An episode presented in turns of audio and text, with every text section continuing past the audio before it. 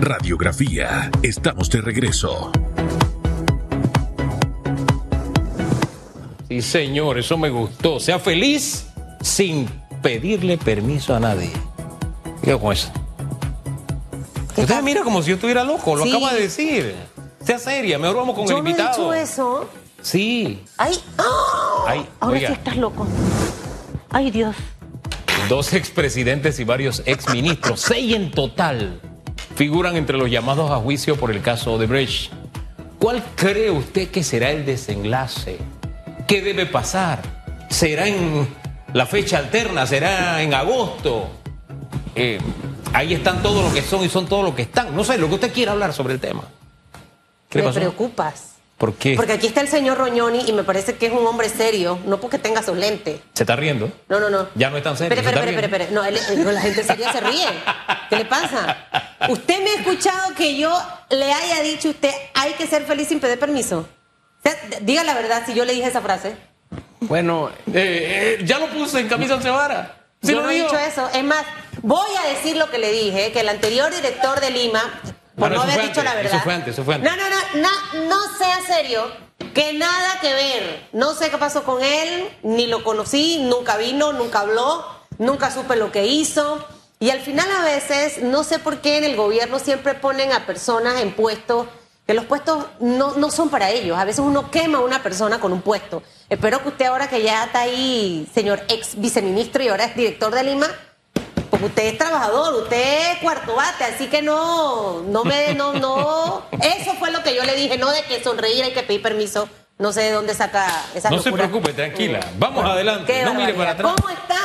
muy bien, gracias. Activo y con saldo, ¿no? Así es, tenemos saldo y tenemos un gran equipo en Lima. Yo creo que a veces quizás eh, se falla comunicando lo que se hace, pero la verdad es que lo que he encontrado es un equipo comprometido con, con la misión del instituto, que es la de llevar alimentos nacionales a buen precio a los consumidores. Eh, yo considero que Carlos Mota hizo un buen trabajo en, en consolidar ese equipo que ha estado funcionando. Tenemos cifras impresionantes realmente con las No coincido con usted, pero respeto su posición, es su copartidario. El que trabaja en el gobierno y no cacaraquea lo que dice está muerto. Bueno. Así de simple. Bueno. al, al final el trabajo hay que darlo a conocer, el señor Roñoni. el general Torrijos decía que el huevo no solo hay que ponerlo, sino que hay que cacarearlo.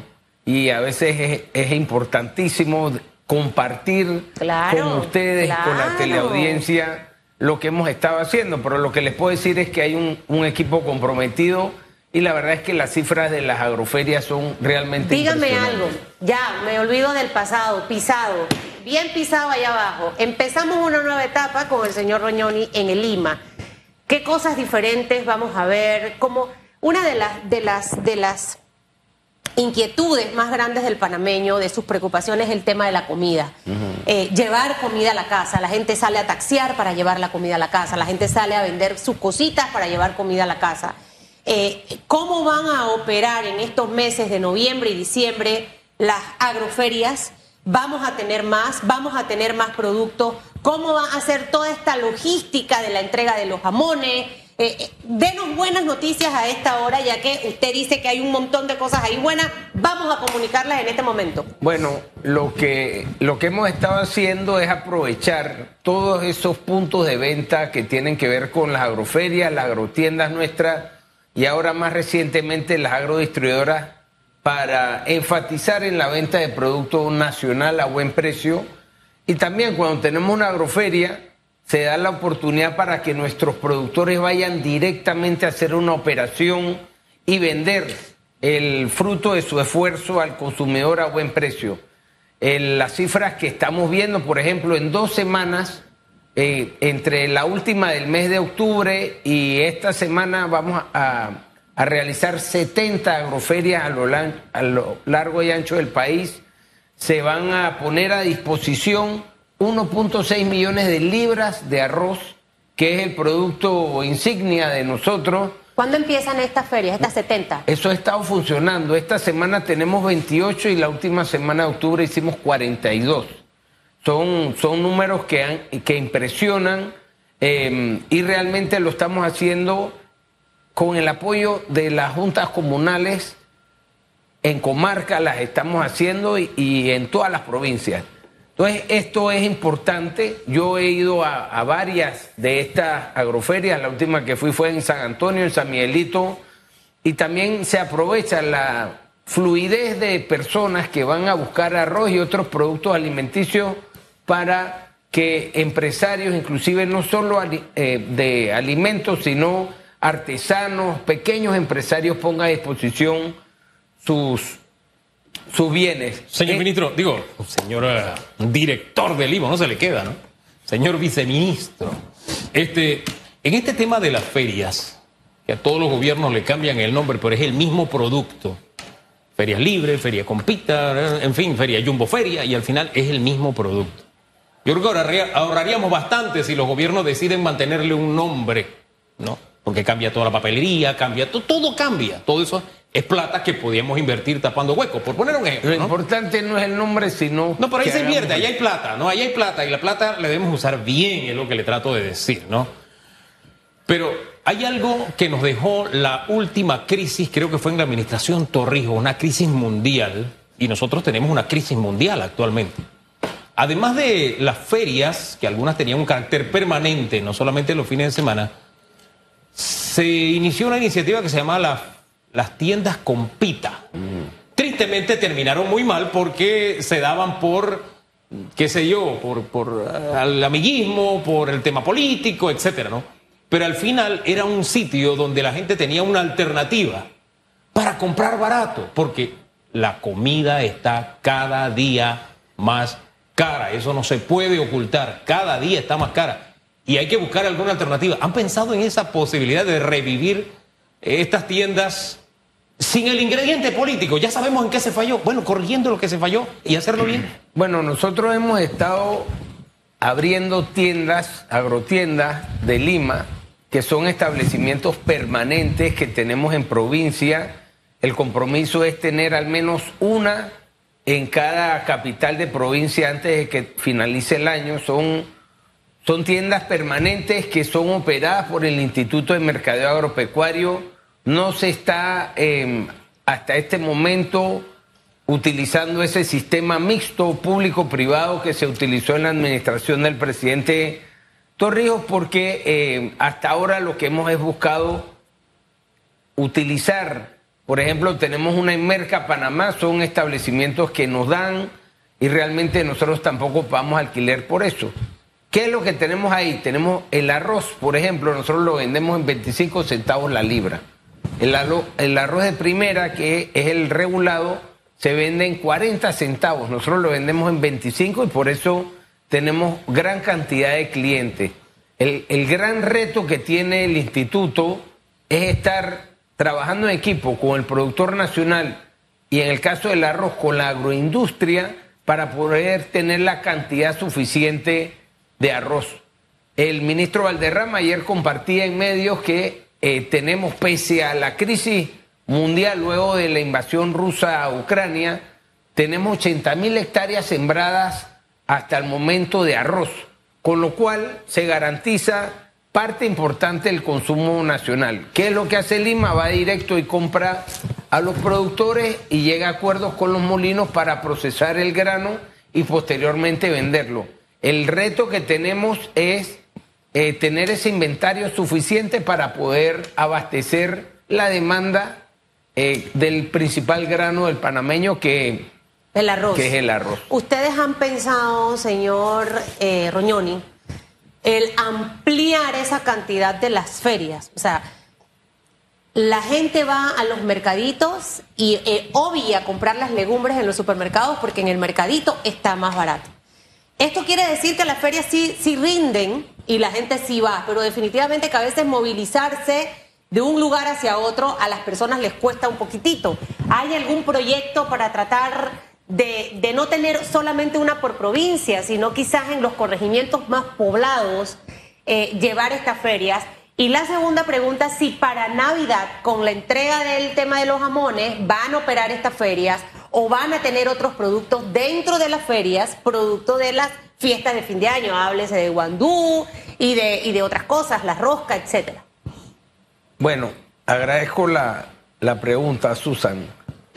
Lo que se ha hecho anteriormente es que se vende el producto cárnico. Yo aprovecho para aclarar que son productos navideños panameños. Además del picnic, que es el más famoso y que anteriormente se importaba para vender, nosotros estamos fomentando la compra de 100% producto nacional. Son productos de cerdo, tenemos cuatro cortes, tenemos el picnic, tenemos el lomo ahumado que se llama Boston Bot, tenemos el chuletón y también un tercio de pierna de cerdo. En el caso de pollo tenemos el pavipollo, que al final del día es un pollo un poco más grande, y tenemos dos embutidos, uno es el jamón bolita de cerdo y el otro es el de pollo. Todos esos productos son adquiridos localmente en Panamá y para poder producirlos en la industria los productores de pollo y de cerdo particularmente han tenido que estar preparándose. Nosotros a través de del MIDA, el ministro Valderrama, hemos estado reunidos con los productores y también con la agroindustria para poder suplir una cantidad importantísima que se las comparto, que son 1.483.000 piezas de pollo y de cerdo 100% nacional.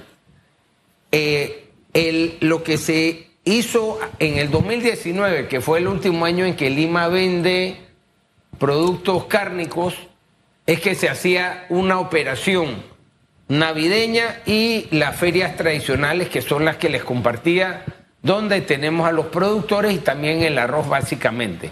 En cuanto al guandú, lo que estamos es buscando ponerle un punto de venta al productor. El gobierno es mal comerciante nos demoramos pagando y a veces somos medio chambones vendiendo, esa es la verdad.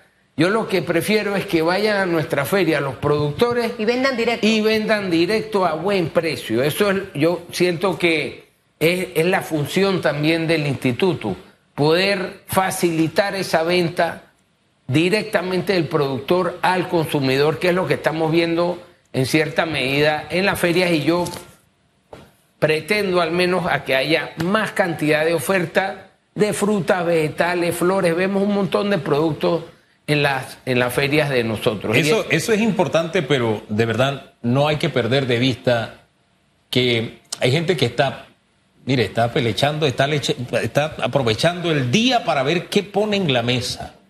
Esa es la realidad, con el 49% de la población en informalidad. Y lo que no se va en lágrimas se va en suspiros si solamente tenemos una tienda por provincia. Ese detallito hay que, que prestarle atención. De pronto en cabecera de distrito, por corregimiento, no sé. La fórmula se puede buscar. de verdad que si se encontró antes, ahora se puede encontrar de nuevo.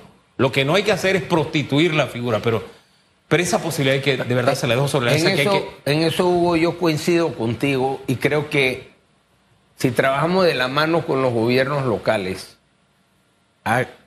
una junta comunal, una alcaldía, nos va a facilitar ese local para poder tener un establecimiento permanente. Pero para llegar allá hay que tener suficiente producto, particularmente arroz. Y por eso es un trabajo, yo espero el próximo año poder darle la buena noticia de que tenemos, sobre todo en las áreas populares, establecimientos permanentes. ¿Qué hemos visto? Que fue lo que se hizo en aquella ocasión. Insisto, se prostituyó políticamente.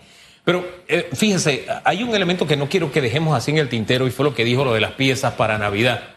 Porque esta es una iniciativa que nos muestra que se puede corregir. En vez de importarla, como se estaba haciendo, estamos beneficiando a los dos, eh, los dos extremos más débiles de la cadena de comercialización. El que produce y el, que, consume. creo que eso hay que ponderarlo porque son dos millones de piezas. Eso no es hacer botella. Bueno, es, es, un poquito menos, son un millón cuatrocientos ochenta y tres mil. Ah, yo tenía aquí una nota que decía dos millones.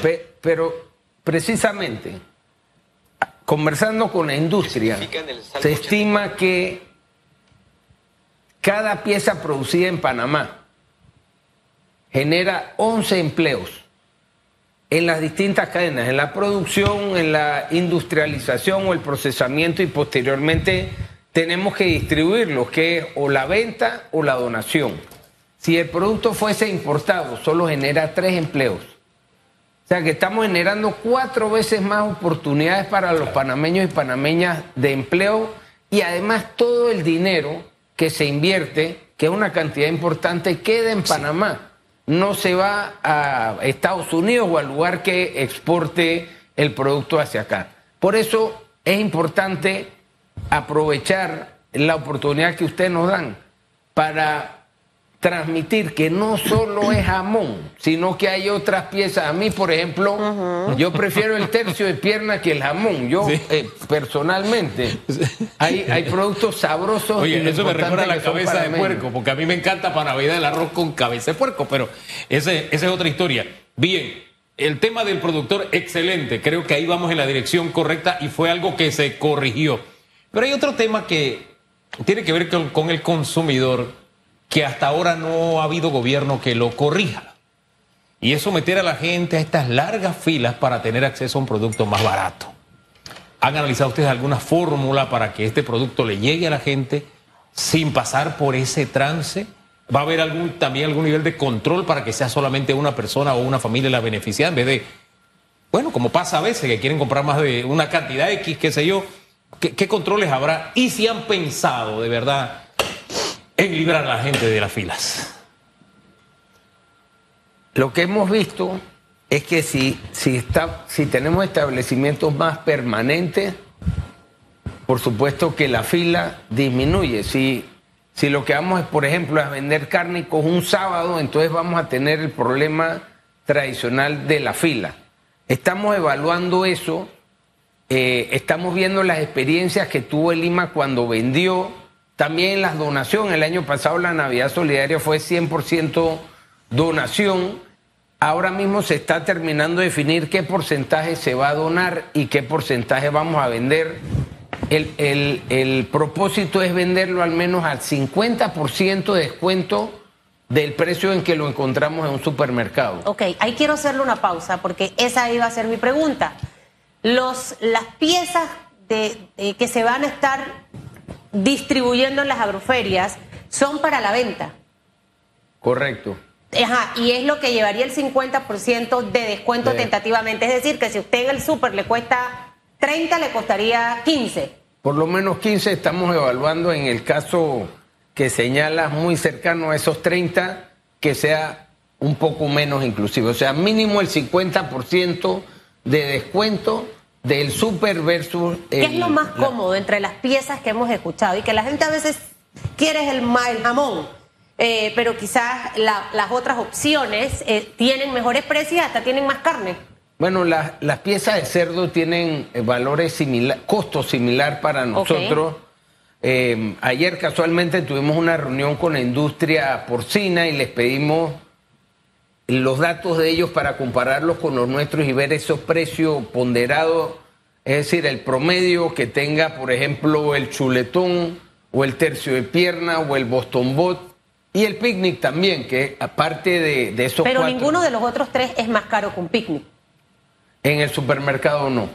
Ok. Eh, y la idea es buscar también cuando lo que mencionaba Hugo, cuando Va a haber algo de, filas definitivamente porque es una operación enorme y son un montón de, de piezas. Lo que vemos, por ejemplo, en las agroferias es que se van y se compran 20 libras de arroz en 5 dólares. Entonces, la, el que está en la fila va con sus 5 dólares listo. Tenemos que, no podemos ponerlo en 4.25 porque se nos forma un lío. ¿Desde cuándo van a empezar a vender las piezas? Porque quizás hacerlo temprano, eso también pueda eh, ayudar, eh, señor Nosotros tenemos planeado arrancar la última semana del mes de noviembre para tener tiempo suficiente de tener establecimientos permanentes en los, sobre todo en los lugares donde hay mucha población y poder eh, poner a disposición de la mayor cantidad de los ¿Cuántas cantidades? 483 mil piezas. Bueno, un millón 483 mil piezas, es decir, un millón de 483 mil panameños. Y no sea vivo de querer comprar dos, van a controlar eso, ¿no? De que usted sabe que, que siempre hay gente que dale Hugo, ponte adelante, dale, yo voy atrás, entonces tú, compras el de Navidad y yo compro el de Año Nuevo. Eh, la gente hace eso, eh, señor Roñón. ¿Y cómo lo van a controlar? Bueno, el, Anteriormente se daba cupo es Es imposible controlar el 100% de esa situación. Sin embargo, la idea es poder minimizar la cantidad de que se repita la venta a la misma persona. Para dejar las fechas claras, usted dijo la última semana de noviembre, es decir, la que comienza el 28 de noviembre. Un poquito antes estamos. O el 21, o la del 21 de noviembre. La del 21. Y lo más bajo, hasta 13, 14, 15 puede ser el precio que puedan pagar los panameños por su pieza de jamón. Y cuidado que un poquito menos. Bueno, mire, esa es una buena noticia. Excelente. Sí, wow, 10 dólares, wow. Eso, mire, mire, ministro, ¿ve? Cuando una cosa se vende bien. Y cuando, cuando, uno deja el sello de un buen trabajo. ¿Ve? ¿Ve? ¿Ve? Eso es lo que pasa. Pero me alegra porque eso va a poner a contenta a mucha gente. Viene la época en la que uno le gusta comer mucho y disfrutar en familia. Así que que, todo salga en orden, esa logística siempre es importante para la distribución. Eh, eh, la hora, eh, las puertas de radiografía están abiertas para que usted o sus voceros vengan, para que la gente no haga filas desde las 4 de la mañana porque es innecesario, si abre a las 7, o sea, y, y, tratar de tener un método para evitar precisamente ese tipo de cosas. Que le vaya bien. Muchas gracias. Siga cacaraqueando, cacaraqueando absolutamente todo, señor. Roñoni. Y, tener la mente abierta de que las cosas siempre pueden mejorar, siempre, los procesos siempre pueden ser mejorados. Si no, seguiríamos en la época de las cavernas. Esa ha sido la clave del ser humano, ir mejorando. Y de verdad, eh, con, esta, con estas agroferias, agrotiendas, etcétera, siempre hay espacio para hacer más y mejor pensando en el productor y pensando en el consumidor. Panameños. Pausa, regresamos. En breve regresamos con más de Radiografía.